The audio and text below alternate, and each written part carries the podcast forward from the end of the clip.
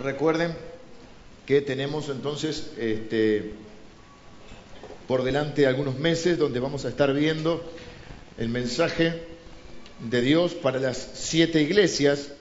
Eh, hablábamos el otro día con el pastor Emilio y decíamos que, bueno, tiene diferentes como aplicaciones, diferentes, eh, ¿cómo podríamos decir? Diferentes estamentos a donde la palabra va. Los mensajes de las siete iglesias que ahora vamos a hablar, quién escribe, bueno, algo vamos a, recapitular un poquito del, Voy a tratar de concentrarme y de pedirles que estemos acá conmigo. Apocalipsis eh, tiene dos, algunos hacen tres divisiones, yo prefiero hacer dos divisiones de Apocalipsis. La primera división son los primeros tres capítulos, incluido el capítulo 3, donde habla de las cosas que son, porque le dice este, el Señor a Juan, escribe las cosas que son y las que van a, venir, las que van a ser. Entonces, del capítulo 1 al capítulo 3 son las cosas que son, las que están ocurriendo en ese momento. Y luego habla de las cosas futuras a partir del capítulo 4. Nos vamos a centrar en esta serie en las cosas que son, nos vamos a centrar en, los primeros tres capítulos. Eh, así que si alguno, entre comillas, se hizo la película que vamos a estar hablando de la bestia, del anticristo, de la gran ramera de Babilonia, no vamos a entrar en eso, en, esa, en esta serie por lo menos. Quizá, eh, si después este, Dios así lo indica, entraremos en esa serie, pero no es el objetivo de esta serie. El objetivo de esta serie es centrarnos en lo que Dios quiere decirles, decirnos en lo personal, decíamos que había diferentes estamentos donde Dios nos habla, en lo, en lo eclesial, en lo colectivo, y veíamos también que eh, eh, estas cartas que escribe Pablo, eh, Pablo, Juan, que escribe siete cartas, son para iglesias que existían en ese momento, por eso escribe las cosas que son. Entonces, hay una interpretación, inmediata, es que ese era el estado de esas siete iglesias que existían en el primer siglo. Estamos hablando del primer siglo. Estamos hablando de un Juan de 100 años Vimos el otro día quién era el autor del Apocalipsis. Vimos que era Juan, el apóstol, el discípulo amado, el amigo de Jesús, la persona que no solo era el discípulo amado, era la persona en que Jesús confiaba. Era la persona en la cual Jesús tenía la mayor confianza. En el momento de la cruz, es el único de los discípulos que está a los pies de la cruz, el único que no lo traiciona, el único que no lo abandona, el único que no, deserta, siendo el más joven. Había que estar paradito ahí a los pies de la cruz, viendo si le hicieron eso al jefe, que queda para nosotros. Jesús les había dicho, no lo van a tratar mejor que a mí.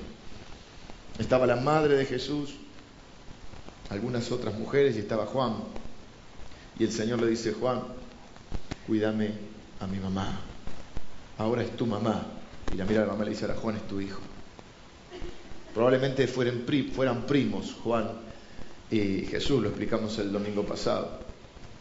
Juan era del círculo íntimo de los doce. Siempre hay círculos de círculos de círculos, círculos, como si fueran círculos concéntricos. Siempre hay líderes y siempre hay líderes de líderes y hay líderes principales. Entonces estaban los doce discípulos, pero dentro de los, de los doce había tres que eran los, los, eh, el círculo más íntimo de Jesús.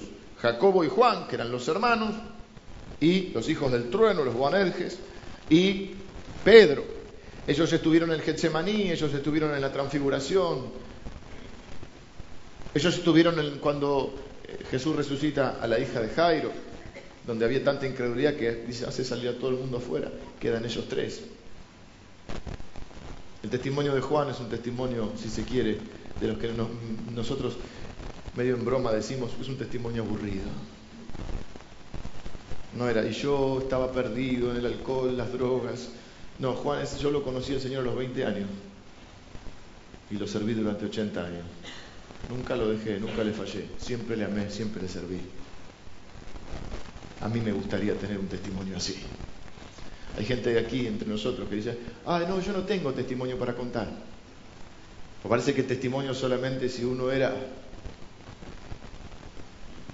Scarface. El Karate Kid. El Karate no era bueno. Pero bueno, alguien así, ¿viste?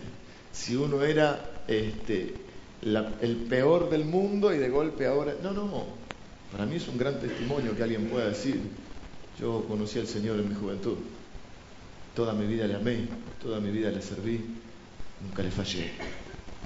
Bueno, nadie puede decir que nunca le falló, pero se entiende lo que quiero decir.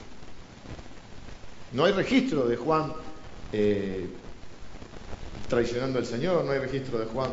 Sí tenía unos problemitas con la ira, pero fue madurando. Es el que cuando iban a evangelizar era por la fuerza y no se querían convertir, decía, Señor, ¿querés que oremos para que caiga fuego del cielo y los consuma? El tipo creía que estaba haciendo bien. Pero bueno, el apóstol Pablo los perseguía a los cristianos pensando que eran, que eran unos, este, unos falsos seguidores, unos falsos profetas. Eh, Juan es un hombre que llega a los 100 años, nos quedamos a veces con la idea, el joven Daniel. Daniel fue joven un día, después ya no fue más joven. ¿No? Nos pasa con algunos personajes de la Biblia donde alguna etapa de su vida ha sido tan importante que nos quedamos como congelados a esa época. Es como cuando vos te, acordás de tus compañeros de, no sé, de la secundaria. ¿Eh? Después cuando venís y decís, no estás igual. No es cierto que estás igual. Y uno se queda, ah, sí.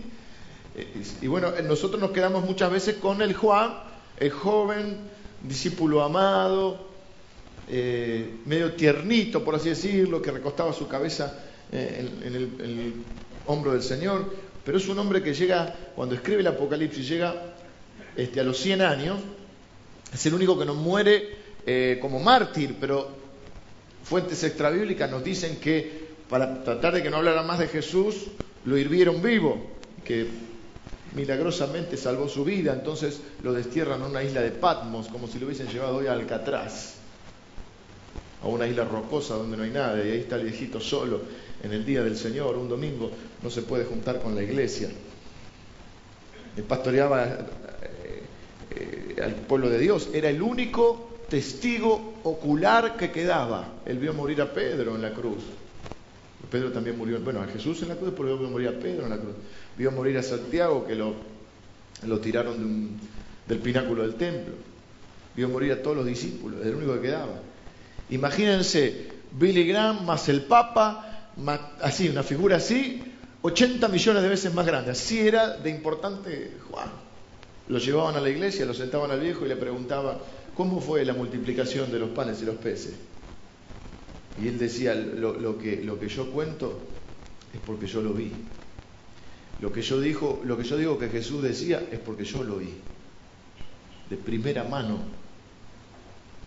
Yo vi resucitar a los muertos, yo vi sanar a los enfermos, yo vi resucitar a los muertos. Era el testigo ocular. Por eso escribe las cartas tan lindas, primera, segunda y tercera de Juan, donde habla ya, si usted lo lee, se da cuenta que es un hombre grande. Le dice, hijitos míos, ámense unos a otros porque así los amó Jesús. Y hay dos temas que, que marcan todo lo que escribe. Juan no podía hablar de otra cosa que de Jesús. Escribe una biografía de Jesús, el Evangelio de Juan. Escribe tres libros a la iglesia en los cuales nos habla de que Jesús es Dios. Fundamental esta creencia, Jesús es Dios, no es, no es algo menos, no es un profeta, solo un profeta, no es solo un maestro, no es solo un buen hombre, no es solo un milagrero, es Dios, es la encarnación de Dios. Ahora también vamos a ver hoy, porque también nos quedamos con la imagen de Jesús en la tierra, de Jesús encarnado. Yo quiero que veamos otra imagen de Jesús hoy. Así como nos quedamos con Juan cuando era joven o con Daniel cuando era joven, nos quedamos con Jesús en la tierra. Jesús no está más en la tierra. No es más ese carpintero o ese Galileo quien anduvo sobre la tierra. A veces nos quedamos con el Cristo crucificado. Más de media cristiandad solo tiene al Cristo crucificado. Juan es el testigo ocular. Entonces llega a escribir esta carta y Juan tiene dos líneas de pensamiento fundamentales. Se trata de Jesucristo y se trata de su iglesia. Jesucristo y su iglesia. Y cuando entonces le preguntaban a él, decía, ámense unos a otros, como Jesús les amó. Amen a la iglesia, sirvan a la iglesia, amen lo que Jesús amó, sirvan donde Jesús sirvió. Y hoy quiero hablar un poquito de la segunda parte de esto, porque eh, estas son las dos ideas principales de Juan. Y, también se ven en, el libro de Apocalipsis. Entonces, como no pueden dejar de que él hable de, Jesucristo y de su iglesia, lo destierran a Patmos, como si fuera Alcatraz, cerca de Turquía hoy. De hecho, las siete iglesias a las que él escribe, que dice las siete iglesias de Asia, que son Esmirna, Éfeso, Sardis, Tiátira, Filadelfia, la Odisea, me falta una. Pérgamo. ¿Dónde están? En lo que hoy es Turquía, esas imágenes que ustedes vieron al principio. A Pablo lo, lo destierran a una isla cercana, Patmos, eh, rocosa. Por eso le digo, como un alcatraz de hoy. Solo isla, eso solo se llega a través de navegación, y hay que navegar un par de horas, una isla pequeña. Y dice, ahí estaba yo en el día del Señor. El domingo pasado leímos solamente tres versículos. Hoy no vamos a leer mucho más, cinco. Hasta que lleguemos a las iglesias va a faltar algún domingo más. Eh, el domingo pasado leímos la primera parte que dice la revelación de Jesucristo. ¿De qué se trata el Apocalipsis? De Jesucristo. No se trata de la bestia, aunque hay algunos bestias, no se trata del falso profeta, no se trata del milenio, esos son temas secundarios. El tema principal es, Jesucristo, pero el Jesucristo glorificado, el Jesucristo que vuelve, el Jesucristo que vuelve en gloria. Por eso necesito que no se queden con el Jesucristo carpintero, con el Jesucristo hombre, con el Jesucristo crucificado. Creo que el Jesucristo encarnado, por así llamarlo, sino que su mente se amplíe al Jesucristo en gloria. La revelación, por eso es una revelación, es dar a conocer algo que hasta ese momento está desconocido. ¿Cómo está Jesucristo ahora? ¿Cómo va a volver Jesucristo? Pero la revelación del Apocalipsis, porque Apocalipsis quiere decir revelación, es la revelación de Jesucristo. Toda la Biblia trata de Jesucristo. Tema principal de la Biblia, Jesucristo. Que Dios le dio para manifestar a sus siervos las cosas que deben suceder pronto y la declaró enviándola por medio de su ángel a su siervo Juan, que ha dado testimonio de la palabra de Dios y del testimonio de Jesucristo y de todas las cosas que ha visto. Terminamos diciendo el domingo pasado, bienaventurado el que lee y los que oyen. O sea que si hay uno que lee y otros que oyen, los que leen están leyendo en voz alta. Entonces lo que está refiriendo ahí es, bienaventurado los que proclaman, los que dan a conocer la palabra los que la proclaman y bienaventurados los que la reciben. La reciben cuando la oyen, la reciben cuando la leen para sí, la reciben cuando, cuando la atesoran en su corazón. Entonces son bienaventurados los que proclaman la palabra, los que reciben la palabra y sobre todo los que guardan, los que la obedecen, las cosas en ella escritas, porque el tiempo está cerca. Tenemos el privilegio, yo tengo el privilegio hoy entonces de ser bienaventurado, porque les estoy leyendo y proclamando la palabra. Ustedes son bienaventurados porque están oyendo y recibiendo la palabra. Acuérdense que el oír tiene que ver con recibir. Jesús decía, el que tiene oídos para ir, oiga. O sea, que se puede oír sin escuchar, sería el término, o escuchar sin oír, no sé cómo sería. ¿eh? Y sobre todo somos bienaventurados cuando obedecemos las palabras de este libro. Pero vamos a leer lo que hoy nos vamos a centrar. Comienza un saludo a las iglesias en el versículo 4 y dice Juan, ¿a quién? Está, eh, eh, ahora ya no hablamos del, del emisor, sino de los destinatarios de esta carta. Juan a las siete iglesias que están en Asia. Gracia y paz a vosotros del que es y que era y que ha de venir, y de los siete espíritus que están delante de su trono y de Jesucristo, el testigo fiel, el primogénito de los muertos y el soberano de los reyes de la tierra, al que nos amó y nos lavó de nuestros pecados con su sangre y nos hizo reyes y sacerdotes para Dios su Padre. A Él sea gloria e imperio por los siglos de los siglos. Amén. He aquí que viene con las nubes y todo ojo le verá y los que le traspasaron y todos los linajes de la tierra harán lamentación por él. Sí, amén. Yo soy el alfa y la omega, principio y fin, dice el Señor, el que es y que era y que ha de venir el Todopoderoso. Así arranca Apocalipsis, así comienza este, este, este viaje de revelación, de descubrimiento del Cristo glorificado, no del Cristo ya encarnado, sino del Cristo de la gloria. Y aquí yo pienso que hoy lo que Dios quiere llevarnos a dos cosas. Primero, que así como entendimos el otro día que el Apocalipsis trata de Jesucristo, que hoy podamos entender que, que el Apocalipsis trata también de la iglesia, que tiene que haber una revelación de Jesucristo y una revelación de la iglesia. Jesucristo ama a la iglesia. La iglesia es de Jesucristo. La iglesia no es perfecta, por eso están estas cartas, por ejemplo. Porque es, es, es, es Jesucristo diciendo, Juan, Juan, necesito que corrijas a la iglesia, necesito que enseñes a la iglesia, necesito que sigas eh, trabajando, aunque tengas 100 años, para que madure esta iglesia, porque un día yo voy a volver a buscar a la iglesia y la voy a encontrar arregladita, la voy a encontrar, este, bien dice, eh, ataviada, es decir, preparada, adornada. La voy a venir a buscar una iglesia perfecta, sin mancha. Estamos en ese proceso mm, de espera. Así termina el Apocalipsis, diciendo, Jesucristo ciertamente vuelvo en breve. Y Juan diciendo, ven Señor Jesús. Y la iglesia diciendo, ven Señor Jesús. Eso quiere decir maranata. No te escuchan maranata. Entonces, a, mí me, me, impacta cuando leo estos versículos, que vamos a tratar de desgranar de a poquito, que Jesucristo manifiesta una preocupación por su iglesia. Una iglesia que no es perfecta. Una iglesia que tiene un montón de cosas que corregir y uno la puede ver de dos maneras. La puede ver de una manera como un crítico diciendo como la iglesia no es perfecta, como tiene esto, como tiene lo otro, yo me aparto de la iglesia, soy solo yo y Jesús. ¿Eh? Entonces hasta puedo burlarme de la iglesia Puedo criticar a la iglesia porque estoy externo a la iglesia. O puedo decir, no, si Jesucristo ama a la iglesia, yo voy a amar a la iglesia. Claro que no es perfecta, claro que tiene que cambiar y yo voy a ayudar, ¿eh? voy a, hacer, a sumarme a tratar de que esa iglesia sea cada día mejor para estar preparada para cuando el Señor venga. Una cosa es ver las imperfecciones y los errores porque debemos verlos y corregirlos. Otra cosa es, tener la revelación de qué es la iglesia. Yo soy parte de la iglesia, yo soy la iglesia. Y si la iglesia tiene que mejorar, yo tengo que ayudar para que eso suceda.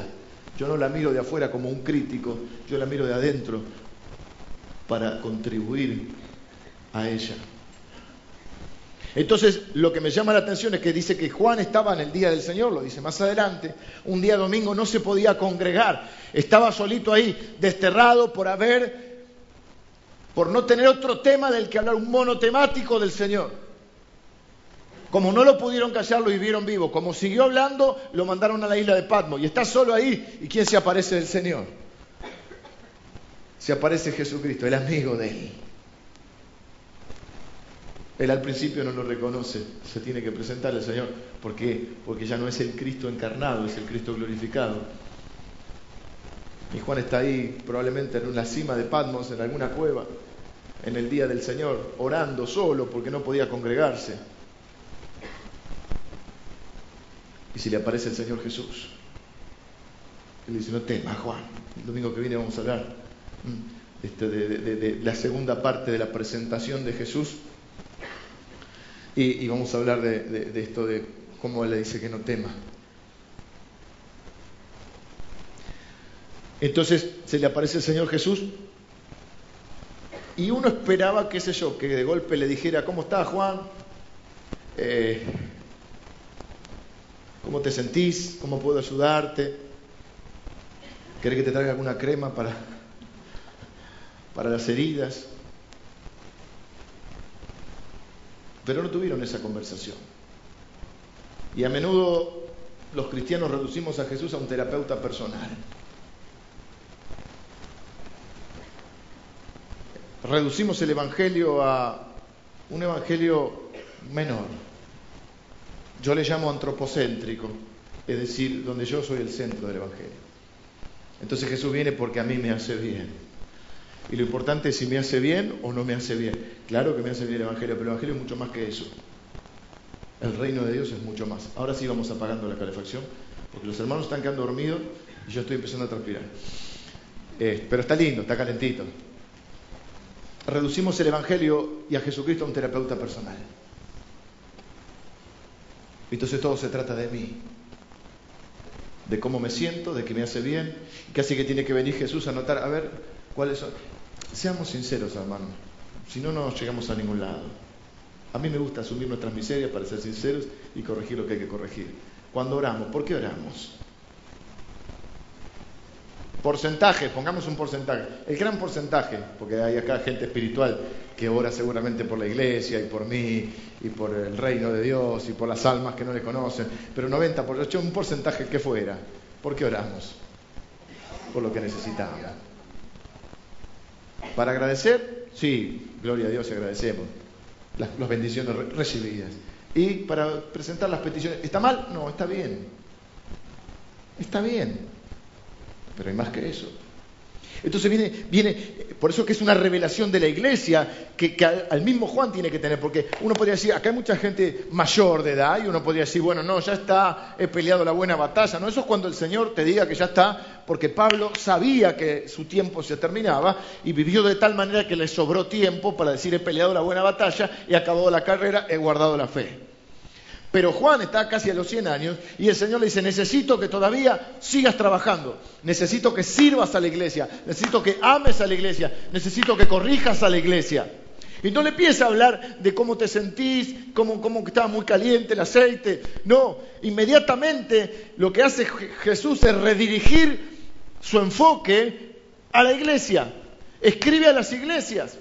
Y, y de hecho, el titulito de esta parte que estamos leyendo es la salutación, el, saludo a las iglesias. Juan a las siete iglesias. Tenés que escribir, Juan.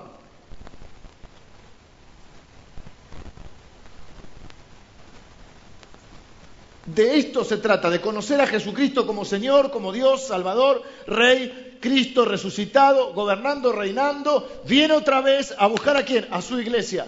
Mientras tanto, ¿qué hace? Trabaja en su iglesia ¿Para qué? Para presentársela, dice la Biblia, a sí mismo sin mancha, sin arruga. Entonces le da estas siete cartas para que les diga, vea, estos tipos están bien, pero son tacaños, decirles que sean generosos. Mucho tacaño en el reino de Dios, mucho tacaño. Eh, estos otros están teológicamente bien, pero son unos arrogantes idiotas, decirles que sean amables con la gente, porque son unos legalistas que condenan. Estos otros están, son un desastre. Estos son buenos, están sufriendo. Decirles que yo vuelvo pronto. ¿Ves? Les va dando. Hay, hay siete iglesias. Hay dos que son horribles. Hay dos que, que son este, de lo mejorcito, pero que están, están en tribulación. Y hay dos, dos, cuatro. Hay tres que tienen algo bueno y algo malo. Las siete cartas tienen una estructura similar. Una presentación de quién es Jesucristo. No siempre es igual. A cada carta Jesús se presenta como algo, porque Él es el yo soy para cada una de nuestras necesidades.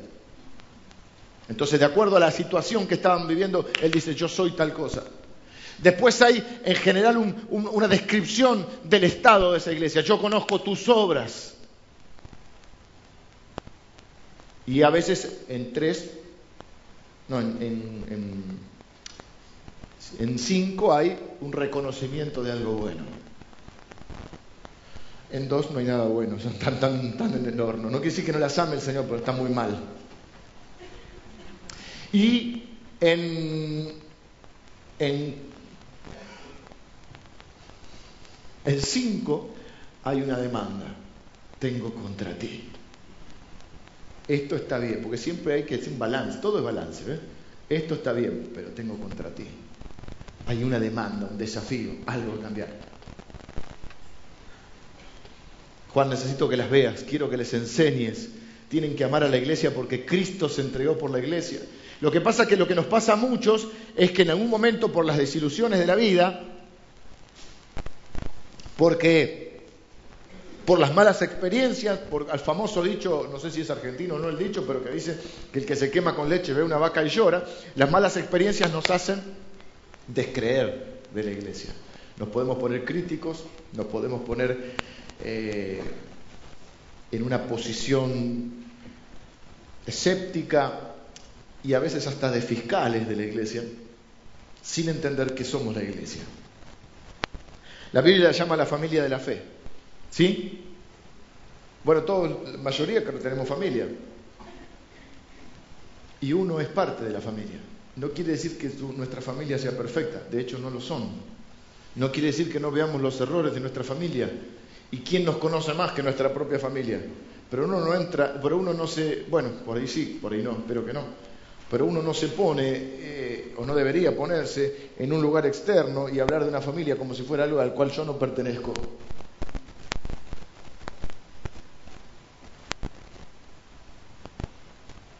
Yo quiero decirles que la mayoría de los escritos de la Biblia son a la iglesia, no a individuos, son al pueblo de Dios.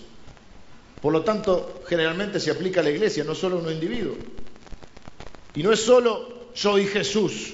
La meta no es que usted solo conozca a Jesús, que usted ame a Jesús, disfrute de Jesús, sino que ame lo que Jesús ama, que haga lo que Jesús hace, que vaya donde Jesús va, que dé para lo que Jesús entregó su vida a la iglesia.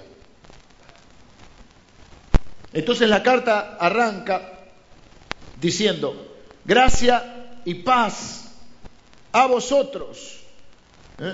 Aquí vamos, aquí alargamos. Lo primero que vemos es gracia y paz a vosotros. Dios es bueno con nosotros, con las personas. Eh, muchos dicen, bueno, ¿cómo, es esto? ¿Por qué, por qué hay, eh, ¿por qué hay avances en la iglesia? ¿Por qué las cosas este, pueden ir bien? ¿Por qué hay bendición? Porque es totalmente, principalmente, fundamentalmente, exclusivamente por la gracia de Dios. Yo no creo, usted lo sabe, yo no creo en métodos mágicos ni en fórmulas, ni andar comprando libros para ver cómo tener la bendición de Dios, porque creemos que absolutamente, totalmente por la gracia de Dios. Sí tengo que tener un corazón para Dios y para la iglesia.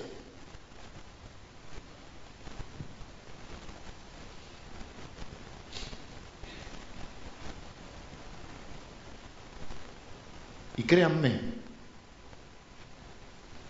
y este es, yo soy bastante, no soy muy fundamentalista en muchas cosas, pero en algunas cosas sí. Yo soy fundamentalista con la iglesia. Más allá de todos los errores que yo les veo a, la iglesia y a la propia y a la nuestra, que es la que más amamos, que es esta, aunque amamos más que esta al reino de Dios, pero nos toca estar en esta iglesia y ser parte de la iglesia. Que este es el momento de servir y amar a la iglesia. Pero necesitamos la revelación de Dios, de entender. Tú tienes una revelación, algo que no, que, ¿cómo lo puedo decir? No una revelación que yo traigo, la revelación que está en la Biblia, donde Dios da a conocer el concepto de lo que es la iglesia, donde yo creo que aquí falla. O aquí fallamos muchas veces. Bueno, Jesús es una cosa, la iglesia es otra. Jesús no está separado de la iglesia. Jesús es la cabeza de la iglesia. La iglesia es su cuerpo. No existe tal cosa como estoy bien con Dios y estoy mal con la iglesia.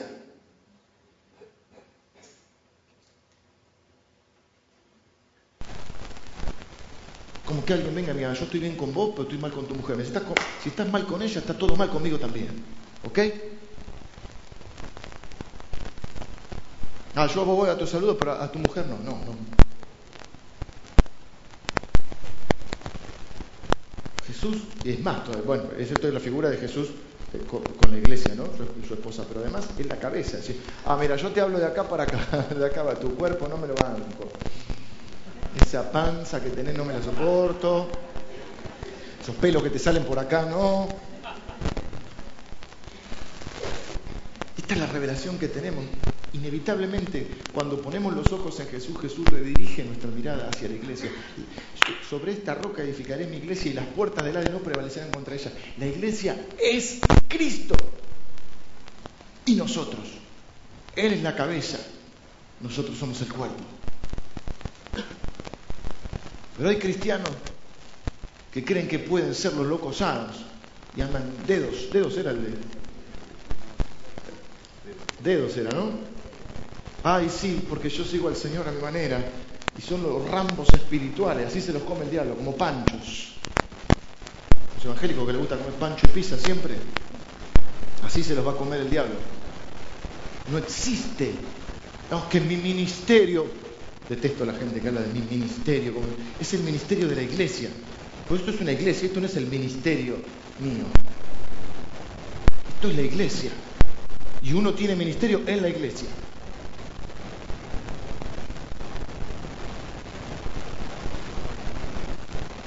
Y este es el momento de amar y servir a la iglesia. No es suficiente decir soy yo y Jesús. No, mis hermanos. La gracia está sobre usted, la gracia está sobre mí, la gracia está sobre la iglesia. Gracia y paz a vosotros. Entonces la pregunta que nos hacemos es, eh, ¿esto es lo que lo motivaba a Juan? Ahora, yo quiero decirle que si usted está por ahí teniendo una visión incompleta de las cosas o ha tenido una mala experiencia, yo creo que Dios no está enojado con usted, Dios no está este, molesto, Dios no está queriéndolo castigar ni acusándolo, Dios lo está invitando. Le está diciendo, todavía no he terminado con vos, te estoy invitando a que vivas en misión. Te estoy invitando a que crezcas. El único lugar donde podés crecer es en la iglesia de Cristo. Dios pensó que el mejor lugar para que una nueva criatura que nació crezca es la iglesia. De la misma manera que un bebé necesita crecer en una familia. Pero no hay revelación de esto. Muchas veces nos falta esta revelación. Una iglesia donde todos podamos crecer, donde todos podamos madurar, donde todos podamos ejercer los dones que Dios nos ha dado, donde todos podamos ser útiles al reino de Dios y donde todos a través de ser eso nos sintamos bendecidos, porque somos benditos cuando oímos, pero somos benditos cuando proclamamos la palabra, y hay muchas maneras de proclamar la palabra, donde todos sintamos que somos útiles y que nos podemos realizar como hijos de Dios. No una iglesia, como les estaba diciendo estos días, no una iglesia donde el único realizado sea yo y el único prosperado sea yo, porque ustedes tienen que trabajar para mi visión.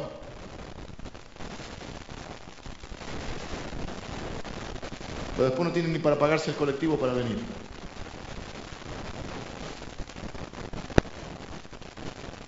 Y sirven un tiempo hasta que su familia estalle en pedazos. Entienden que el concepto de iglesia tampoco es que estén todo el día en la iglesia, sino que ustedes son la iglesia. Donde estén son la iglesia. Yo les digo a los chicos jóvenes, yo no los quiero todo el día tocando la guitarrita acá. Porque ¿cómo van a prosperar? ¿Cómo van a salir adelante? ¿Cómo van a ser la luz y la sal del mundo? Tocando la guitarrita todo el día. No, quiero tocar la guitarra todo el día y que la gente se enamore de mi voz. Entonces los confundimos a los chicos.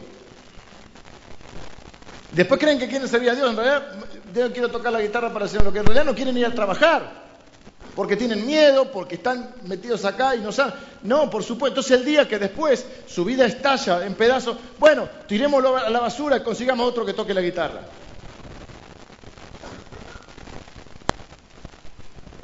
Y ni empecé.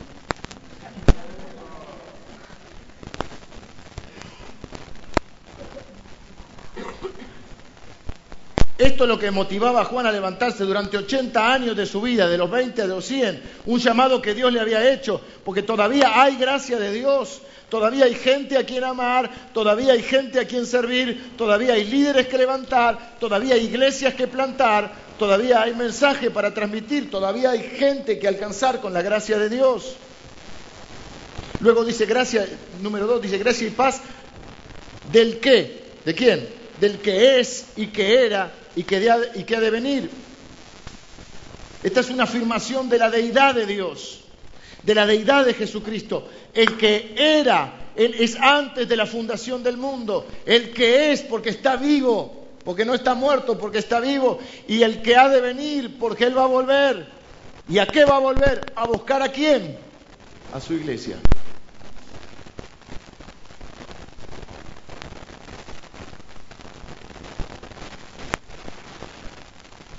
Los siete espíritus no me voy a meter, porque no lo sé, porque no hay una definición concreta. Algunos dicen que son siete ángeles o siete arcángeles, otros dicen que es una eh, expresión que podría aplicarse al Espíritu Santo, porque siete es el número perfecto.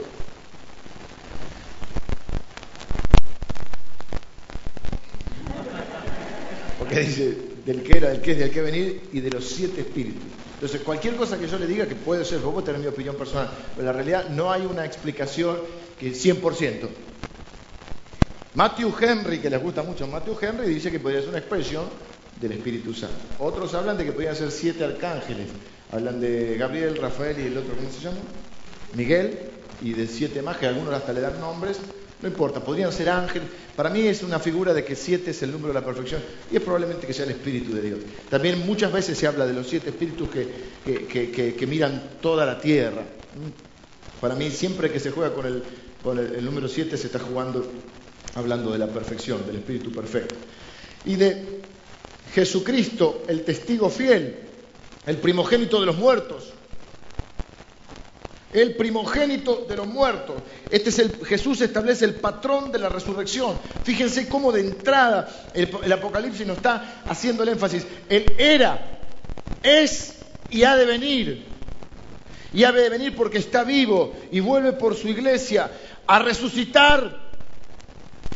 A los muertos van a resucitar con, con el patrón de Él.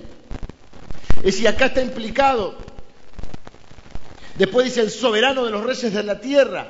Este es el gran rey Jesús. Todos los reyes, todos los reinos, todos los gobernantes, todas las personas están por debajo de él y darán cuenta a él. Entonces está diciendo, hay que vivir con la conciencia de que él vuelve y delante de él vamos a tener que dar cuentas. Él vuelve en gloria, ya no vuelve en el, eh, ya no está en el pesebre, está en el trono. Ya no viene eh, en, un burrito, ya viene en gloria. Acuérdense que tiene un tatuaje en su muslo que dice fiel y verdadero. Vino como cordero y vuelve como león. Son todas las figuras que empiezan a, a, sucederse en esa especie, creo que yo que vio como una película del Apocalipsis y tiene una nueva revelación de Cristo, pero a su vez una nueva revelación de lo que es la iglesia. Entonces, Él vuelve como soberano y vuelve para resucitarnos, porque acuérdense, si no hay resurrección, somos las personas más dignas de lástima de este mundo. Él es el patrón, de la, el patrón eh, como el el molde, pero no es la palabra tampoco. El tipo y de lo que va a suceder. Él es el ejemplo, él es, el, eh, ¿cómo se llama cuando hacen un auto? Que es el, el prototipo. Claro, el modelo original. Esto es lo que sucedió con Él. Esta es nuestra esperanza. Resucitaremos como Él, con cuerpos glorificados como Él. Tiene cuerpo Jesús. Y vamos a ver las cicatrices y todo. Todos deberíamos vivir sabiendo que vamos a dar cuenta. Al que nos amó esto me encanta porque dice al que nos amó y nos lavó de nuestros pecados con sus sangres. Jesús nos ama, pero no solo a mí, no solo a usted, ama a la iglesia. Por eso quiero dar mi vida por la iglesia. Por Jesucristo y por su iglesia. Tengo, podría tener otros planes. No dejar estar tirado en una hamaca. Si fuera por mí, un poquito más al norte, un poquito más de calor, allá por Centroamérica, y con algo fresco tomando. Podría dedicarme a otras cosas, a viajar, o podría hasta hablar, sacar el concepto de iglesia y podría ser este, un conferencista, lo cual no está mal, ¿eh? pero estoy diciendo. Podría dedicarme a escribir algunos libros. Me cuestaría, me costaría, pero qué sé yo, intentaría. O hacer cualquier otra cosa. No la descarto. Sobre todo lo de la maca y... o sea, lo oré, oré es una alternativa. El, viernes estuvimos con, con Tavo, de, con Tavo Maribel, con Gustavo. Nadie lo conoce por Gustavo, se llama Gustavo solicitado, eh, celebrando los cinco años de rescate, la, granja que, o quinta que, tiene, que conduce para eh, rehabilitar a las personas con problemas de adicciones. Y, contaba Maribel, esposa, que a veces él, este, viste, cuando uno está mal sacado, lo llama protestando desde la quinta y le dice, decime, ¿qué hago acá? ¿Por qué? ¿Qué hago acá? Y muchas veces nosotros nos preguntamos, ¿qué hago acá? De una u otra manera. Pero después cuando escuchamos los testimonios de todos esos chicos o jóvenes y esas familias eh, que hablaban de que estaban saliendo adelante, todas las que habían vivido y cómo estaban saliendo adelante, uno dice, caramba, ya sé lo que hago acá. Lo mismo nos pasa a nosotros, los que servimos en la iglesia, cuando vemos cómo llegan o cómo han llegado muchos de ustedes y cómo van saliendo adelante. Lloramos por los que no salen adelante, pero nos gozamos por aquellos que vemos que van saliendo adelante, que van reconstruyendo sus vidas. Créanme que más allá de que, por lo menos en mi caso, que además tengo un salario, nuestra mejor paga es esa, porque hay otras maneras de ganarse la vida, pero yo no encuentro una empresa mejor, algo que me produzca mayor satisfacción que servir a la iglesia de Jesucristo. Porque si Él ama la iglesia, yo amo la iglesia. Y si Él dio su vida por la iglesia, yo voy a dar la mía por la iglesia. Al que nos amó. No hay nada mejor que ser amado por Jesús. Él hace que sus enemigos se conviertan en amigos. Que los impuros o inmundos sean limpios. Que los que están lejos se acerquen. Él hace que los culpables sean justos. Somos amados por Jesús. Después dice, nos libertó de nuestros pecados por su sangre. Ahí está la prueba de que nos ama. Hay gente que nos dice, yo no sé si Dios me ama. Bueno, mire lo que hizo en la cruz por usted.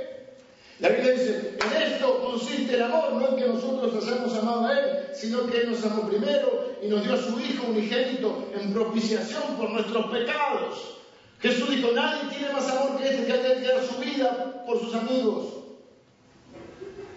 Dios muestra su amor para con nosotros en que siendo aún pecadores, Cristo murió por nosotros. Esto no lo entendemos del todo. Bueno, no lo entendemos. ¿Cómo puede ser que Dios nos ama? No es que Dios ama a los buenos, no es que Dios ama a los justos, no es que estamos acá porque somos buenos y los que están afuera son malos y los que no piensan con nosotros son malos. No, Dios muestra, es más, Dios no me ama porque soy bueno. Dios muestra su amor para conmigo en que siendo pecador, Cristo murió por mí. Pero murió por usted y murió por muchos que están sufriendo. Y la iglesia tiene que seguir avanzando. Como decía un corito viejo, ¿eh? la iglesia por los montes y la valle, la iglesia sigue caminando, solo se detiene para predicar. Las personas pasan, pero la iglesia de Cristo sigue. Por eso es la iglesia de Cristo, no es mi ministerio, ni tu ministerio. A lo sumo será nuestro ministerio en la iglesia, como si tenés un electrodoméstico, pero si no tenés casa donde enchufarlo no sirve. Entonces, tus dones y tu servicio, el ministerio que es servicio, es en una iglesia.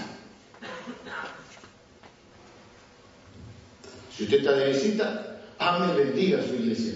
Nosotros no estamos queriendo sacar de los miembros a nadie, ¿eh? pero en algún lado usted se tiene que, que, enraizar. En algún lado usted tiene que dar fruto, porque el árbol da fruto plantado. Y nos hizo reyes y sacerdotes para Dios su Padre. Por eso servimos y amamos a la iglesia, porque somos sacerdotes. Somos un reino de sacerdotes. Antiguamente, en el Antiguo Testamento había que estudiar para esto, se salía de un pentateuco de memoria, había que ser muy bueno, muy piadoso, tenías que saber hebreo, estudiabas, memorizabas y tenías que pasar por un largo proceso para ser sacerdote, tenías que calificar, porque eran los hombres que podían hacer lo santo. Pero lo que Jesús está diciendo es que nosotros como cristianos ahora, todo lo que hacemos es sagrado. No el domingo, no el concepto de iglesia mezclando iglesia con edificio o, iglesia con templo. Usted y yo, ambos estamos a tiempo completo. Nuestro ministerio, si le gusta la palabra ministerio, a través o a partir de la iglesia, es a tiempo completo. Todo lo que hacemos es sagrado. Algunos no pagan. Pero no es por eso, a otros no, pero usted también es un sacerdote. No crea que usted eh, lo que usted hace es menor. Como sacerdote cada cosa que usted hace es un acto de adoración un acto de servicio a Dios. Todo lo que hagas, sea dice de palabra o de hecho, háganlo para la gloria del Señor. Como si fuera para el Señor, dice la Biblia. Entonces, Colosenses, no acuerdo. Cuando usted es papá criando hijos, usted está haciendo algo sagrado. Cuando usted está trabajando, usted está haciendo algo sagrado. Cuando usted está en, su empresa, en su trabajo, en su estudio, usted está con la conciencia de que cada cosa que hace, la hace como un acto de adoración, porque usted es un sacerdote de Dios a tiempo completo. No de domingo a la noche a, lunes a, la madrugada, porque ya la mañana se pudrió todo. Todo lo que hacemos es significativo, todo es sagrado, todo es un acto de adoración. Todo lo que hacemos es porque estamos en una misión. Estamos todos en el ministerio. Toda la vida para Jesús, en la obra divina que un sacerdote hace.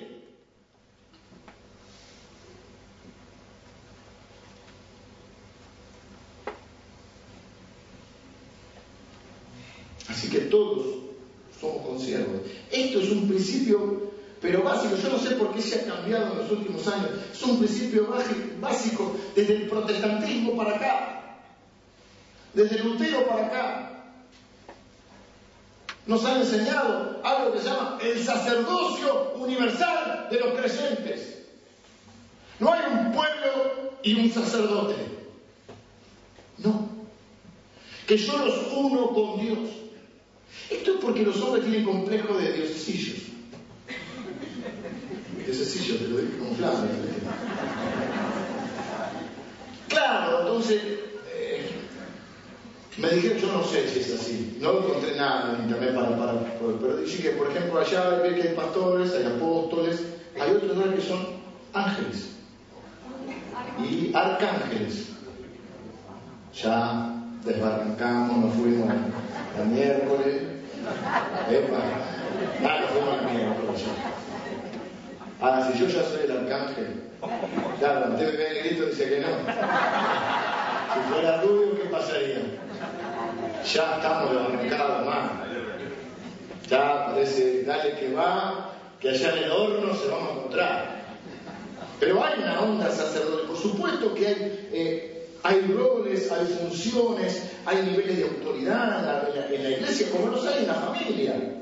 O usted con 35 años, que por ahí, tiene una chiquita, alguno de usted que tiene 30 y pico de años, tiene una chiquita, le pregunta, ¿qué hago? ¿Cambio de trabajo o no? No, porque usted tiene un rol y usted tiene otro rol. Es que, ese es otro error que nos fuimos del otro lado, es que todos somos iguales delante del Señor, somos todos iguales en cuanto a valor y en que Dios nos ama a todos por igual. Seguramente esa chiquita en tu casa es la más importante de tu casa, tus hijos, en cuanto a valor, pero no son los que deciden.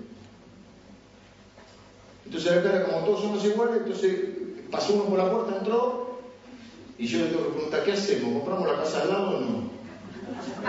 Y votemos, dice uno. Somos la sociedad de momento 11 corazones. Eso no. Pero que todos estamos en ministerio. Todos estamos a tiempo completo.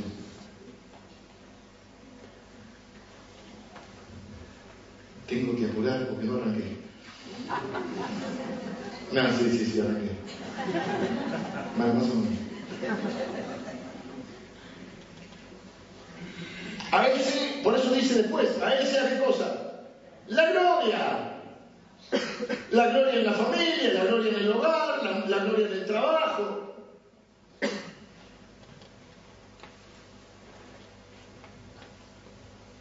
La gloria y el dominio, eso es lo que se confunde. Si venga los músicos, de alguna manera a terminar, venga los músicos. Esto es lo que se confunde. Cuando alguien se autotitula algo, de alguna manera está queriendo interferir con esa gloria, que a Él sea la gloria. Y somos sacerdotes, como hemos aprendido, nosotros no contamos nuestras biografías, contamos testimonio, porque no somos los protagonistas, porque Jesucristo es el. Y lo que hacemos es, si alguien ve algo bueno en nosotros, ¿qué hacemos? Redirigir su mirada a Jesús. ¿Cuál es el famoso secreto de la vida o cuál es el secreto porque la iglesia tiene bendición, la gracia de Dios. Y redirigimos la mirada hacia el Señor. A Él sea la gloria, dice, por los siglos de los siglos. Nunca se acaba, nunca dejaremos de alabarlo. Amén, lo cual significa, eso es lo que yo quiero, Señor, sí, yo quiero que así sea. He aquí viene con las nubes, Jesús regresará. No sabemos cuándo, pero sabemos que va a regresar, que es un hecho que va a regresar, porque creemos todas las profecías, porque todas se han cumplido y esta también se va a cumplir. Él volverá. Y todo ojo le verá, dice, y aún los que le traspasaron, y toda la tribu de la tierra hará lamentación por Él. Cuando Él regrese, le veremos con un cuerpo glorificado, pero con un cuerpo patrón de lo que será nuestra resurrección, un patrón, un modelo, un prototipo. Veremos las marcas, sus cicatrices, cuando Él nos abrace y nos recordará su amor por nosotros.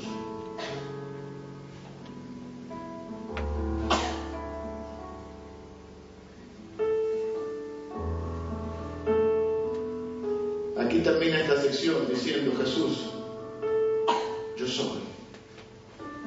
Que inevitablemente cada vez que Jesús dice yo soy, nos dirige a Éxodo, donde una planta, una zarza riendo le habla a Moisés y le dice quiero que vayas a liberar al pueblo de Egipto. ¿Quién le digo que me manda? Si le digo que me mandó una zarza, en el que mucho efecto no va a tener. ¿De parte de quién voy? De la zarza decirle que yo soy.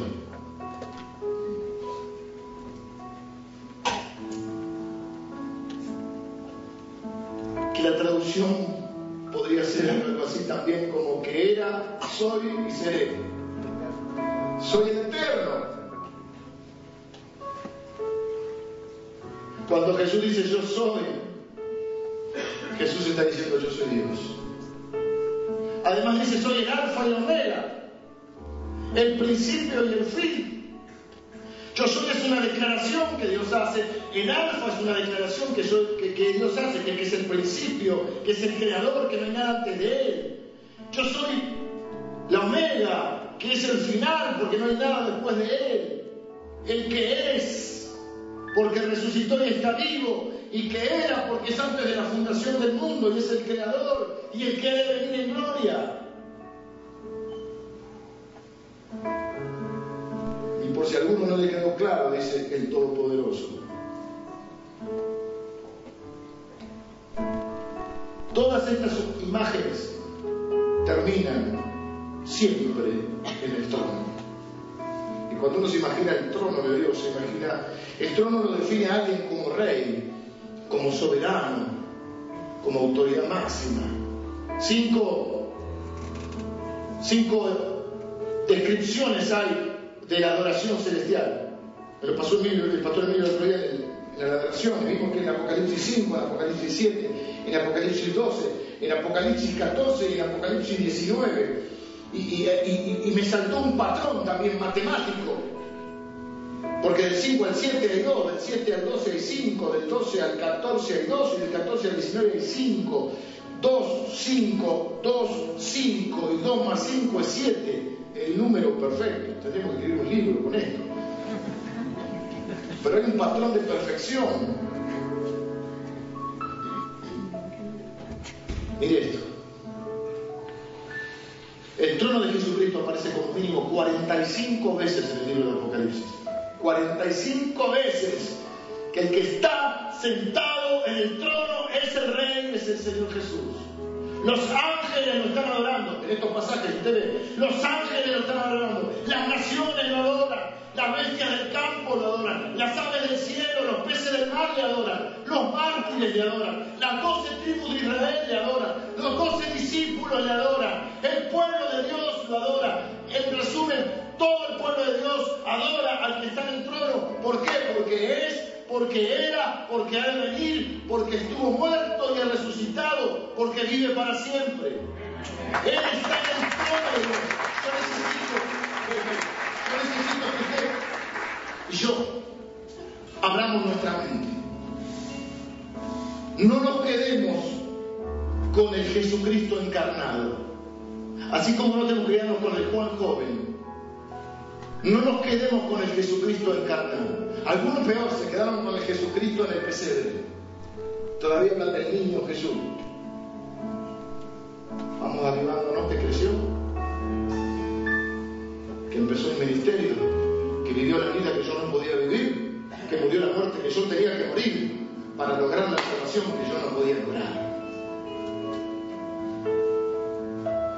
Y quiero que ampliemos nuestra imagen del Señor. Ya no es el Jesucristo encarnado hombre, es el Jesucristo glorificado. Lo vamos a ver en el pasaje que viene el domingo que viene, donde lo, ve de tal manera Juan. Juan, que es la persona que más lo conocía en el mundo, con mayor autoridad para hablar de él. Nadie conoce a Jesucristo como yo, podría decir Juan. Sin embargo, al verlo no lo reconoce. No lo reconoce y cae como muerto.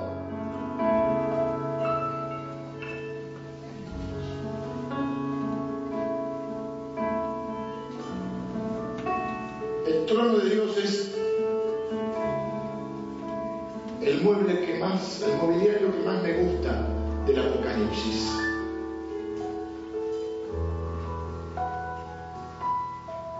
No lo miremos hoy en su humildad, sino en su gloria.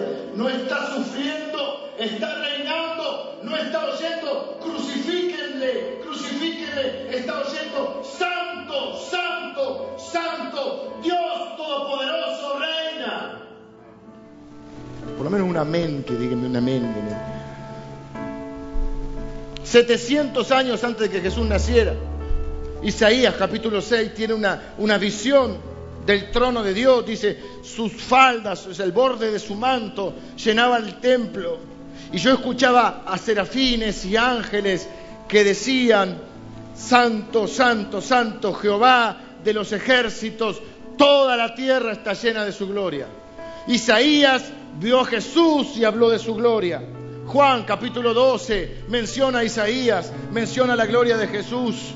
Dice lo mismo, lo vi a Jesús en el trono y habla de su gloria. Nosotros hoy no lo podemos ver con ojos terrenales en el trono, pero lo podemos por el Espíritu Santo y por la Escritura y por lo que Juan nos dice. Podemos verlo a Jesús en su trono y hablar de su gloria.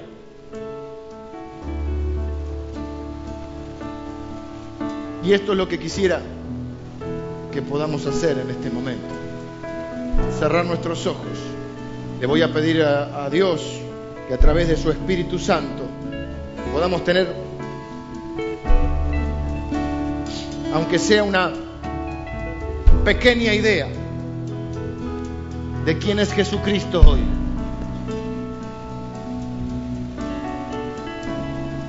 Nos podamos unir a la adoración celestial como preámbulo, como anticipo de lo que un día será, será. Porque Él es, Él era y Él ha de venir. Y vendrá a buscar a su iglesia. No vuelve por mí solo, vuelve por su iglesia.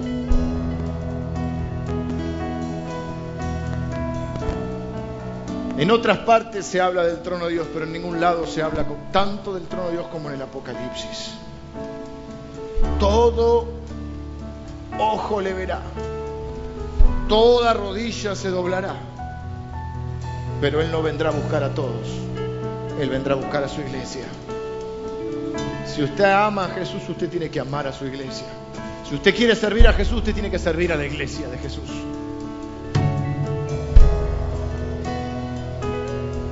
Si usted tiene que dar, tiene que dar en la iglesia de Cristo. ¿Sabe por qué? Porque Él dio su vida por la iglesia.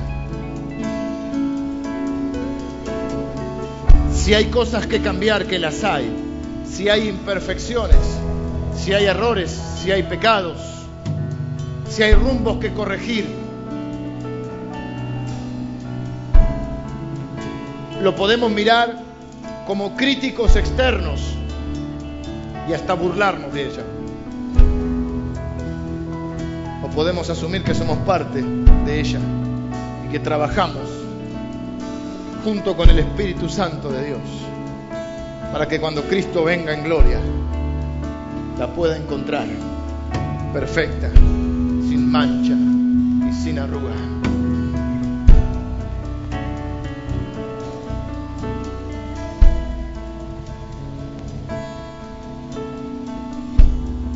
Les invito a que abran su corazón, su mente, le pidan al Espíritu Santo que puedan imaginar el trono de Jesús, los cielos abiertos, a Jesús siendo adorado. Al cantar, nos alegramos que Él está siendo glorificado y nos sumamos a eso. Cuando traemos nuestra ofrenda, estamos diciendo, Jesús, por tu causa, por tu reino, por tu iglesia, no para que me des, no para que sacarte, arrebatarte una bendición, no como un canje, no para que actives mi, ambición. Traigo mi ofrenda por tu causa, por tu reino y por tu iglesia. Y me sumo a la adoración celestial. Seguramente en este momento está ocurriendo. Seguramente hay ángeles que no dejan de cantar, Santo, Santo, Santo Jesús el Todopoderoso reina. Y nos unimos, Señor, nos unimos en esta mañana, nos unimos, nos presentamos delante de tu trono, Señor. Ya no eres solo el Jesús encarnado, eres el Jesucristo glorificado, que está en el trono, un trono de gracia y de paz, trono del cual rebalsan bendiciones para tus hijos. Nos acercamos confiadamente porque primero se ha acercado el Rey de Gloria. Te invito a que se ponga de pie y adoremos juntos al Señor.